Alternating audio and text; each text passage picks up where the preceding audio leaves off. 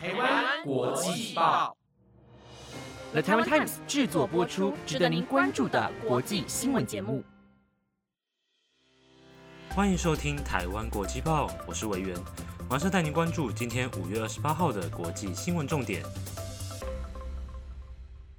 Hello，各位听众朋友们，大家好，有件好事要来跟大家分享。不知道大家平时会不会在家里储备一些小零食呢？今天要来跟大家介绍一家零食购物网站——外国零食嘴团队耗时十个月精心策划推出星座零食箱，透过星座与零食的结合来疗愈生活，用最广为人知的十二星座特质拼凑出属于自己的独特灵魂，能开启更多除了品尝零食外的乐趣哦。而且十二星座零食箱，每个星座都有一款专属的异国零食，还有星座四大现象的限定口味。每盒还附赠一个专属幸运饼干，由设计师亲自手写一百五十句天诗，一笔无画都刻印着暖心的温度。这样听下来，是不是很期待宇宙将会给你哪一句暖心的话呢？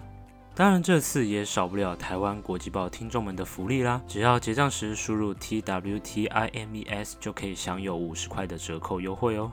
如果是当月寿星的话，结账时输入 M A Y B D A Y，还可以兑换 Mina 意大利潘纳多尼传统蛋糕，限量赠送，送完为止，赶紧手刀冲去下单吧！好了，马上来带大家关注到跟国际政治及国际经济相关的重点新闻，有乌俄冲突的最新消息，麦当劳退出俄罗斯的最新状况，以及加入 C P T P P 对台湾的好处。如果您对以上新闻内容有兴趣，就请各位一定要收听到最后哦。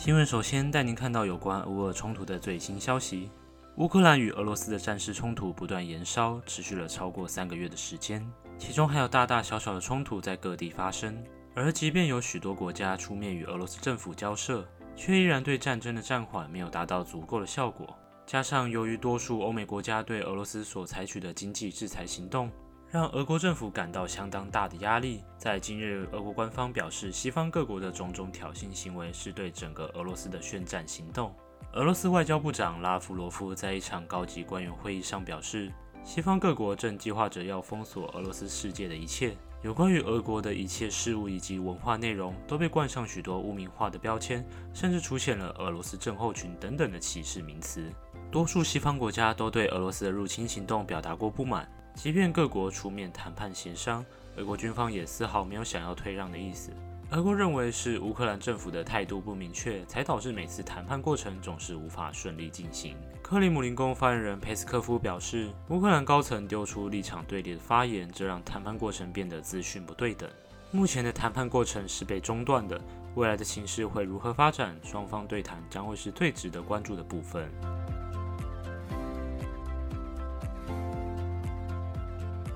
接着带您关心到中东波斯湾地区发生的外交冲突。伊朗革命卫队是伊朗政府的一支准武装部队，在一九七零年代的时候，为了推翻伊朗国王的政权和巩固新共和国的成立，所筹组的一支武装能力极高的部队。为了守护政权的安全及完整性，多数情况是执行正常的国防任务，以及为伊朗的革命政权服务和执行伊斯兰教法。由此可知，伊朗革命卫队建立起了一个相当庞大的情报网络，以掌握好国内外的反动分子情报或是反思想的传播。伊朗革命卫队海军在今日官网上公布拦截、抢占了两艘希腊油轮的消息，但并没有详细说明违规内容。外界多数猜测是伊朗政府采取的报仇行动。就在前几日的时间，伊朗革命卫队上校霍达伊在首都德黑兰被暗杀。伊朗总统莱西也公开警告，将会让策划者付出代价。所以这次针对外国游轮的进出港口状况，采取直接扣押的手段。然而，希腊外交部表示，伊朗卫队直接空降到游轮上，强制占领，这无疑将使两国的外交冲突逐渐升温，对区域和平也将带来许多不确定因素。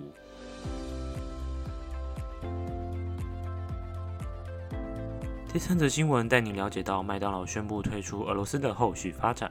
麦当劳是第一个在俄罗斯所开设的外国素食品牌，大约从苏联时期就早已进驻俄罗斯。而别具意义的是，这代表当初苏俄逐渐愿意与西方交流接轨。但如今俄罗斯入侵乌克兰，许多人的家园都被毁于一旦，这让麦当劳在前几日表示，他们已经和俄罗斯的价值观不再相同，因此打算要全面退出俄国的市场，以表示抗议俄罗斯的入侵行动及漠视人权的种种行为。麦当劳目前拥有百分之八十四的俄罗斯麦当劳营业权益。未来退出俄国市场的情况，预计会花费十四亿美元，大约新台币四百一十六亿元的非现金处理费。目前，麦当劳正将全国八百五十家门市出售给当地的一家授权经营商。麦当劳在今日也提出注册申请，帮即将接手麦当劳生意的俄罗斯当地企业想了可能的新品牌名称，包括好吃又好玩 （Fun and Tasty）。开放式结账 （Open Checkout）。麦当劳的退出无疑对俄罗斯国内的经济体制会受到多大的冲击。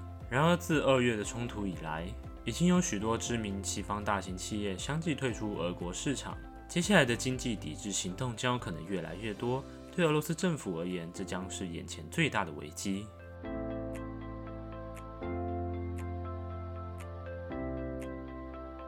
接着带您看到美国计划通过的最新晶片法案。台湾的晶片技术在国际上一直有举足轻重的地位，许多欧洲汽车品牌、美国科技的龙头企业都仰赖台湾的半导体和晶片技术。然而，晶片的应用不仅局限于日常生活会使用到的汽车、手机或是电脑，更广泛的用途也会被用于军事方面的应用。根据美国商务部长雷蒙多在国会上表示，美军的武器军用晶片大约有超过七成是来自台湾。同时也呼吁国会赶紧通过晶片美国制造法案，并尝试在美国设立制造厂，也应该赶紧设法立案，吸引英特尔、美光及三星等大公司在美国设厂。然而，台湾是美国晶片的最主要来源，光是一家台积电就提供给苹果、亚马逊、谷歌等美国科技的龙头将近百分之九十的晶片。而在整个美国所采用的精密晶片中，有大概百分之七十二是同样来自于台湾。可见美国是相当依赖台湾的晶片供应。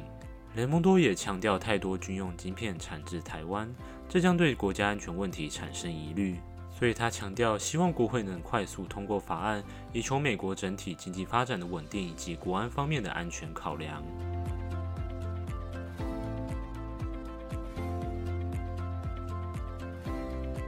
最后一则新闻带你了解到台湾加入 CPTPP 的利与弊。跨太平洋伙伴全面进步协定 （CPTPP） 的前身是跨太平洋伙伴协定 （TPP），成立宗旨是以高品质、高标准、涵盖范围广泛的内容作为二十一世纪 FTA 的典范为目标。谈判成员国包括美国、日本、澳洲、纽西兰、马来西亚和越南等国家，其中大多为我国主要的贸易伙伴，占我国对外贸易额比例超过三成，对我国的重要性也不用多说。TPP 成员国于二零一五年十月五号宣布完成谈判，并于二零一六年二月四号签署协定。然而，美国前总统川普于二零一七年一月二十三号宣布退出 TPP，对 TPP 造成重大冲击。之后所改组的 CPTPP 便以更完整且全面的方式来重新谈论整个合作架构。我国在去年九月才正式申请加入 CPTPP，虽然还没有正式加入，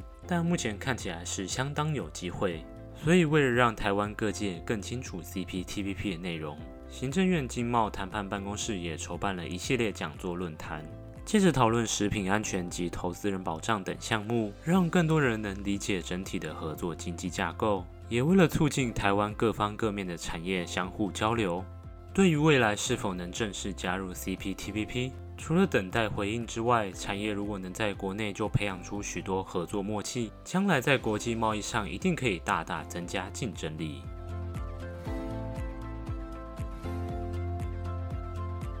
以上就是今天的国际报，本节目由 The Time Times 制作播出。如果喜欢我们的节目内容，请一定听完后要按下关注，也别忘了要留下你的五星评价，以及追踪我们台湾国际报的 IG 哦。希望今天的内容大家还喜欢。如果有什么建议和回馈，都欢迎到 Apple Podcast 上留言跟我说。我是魏源，下周我们再会哦，拜拜。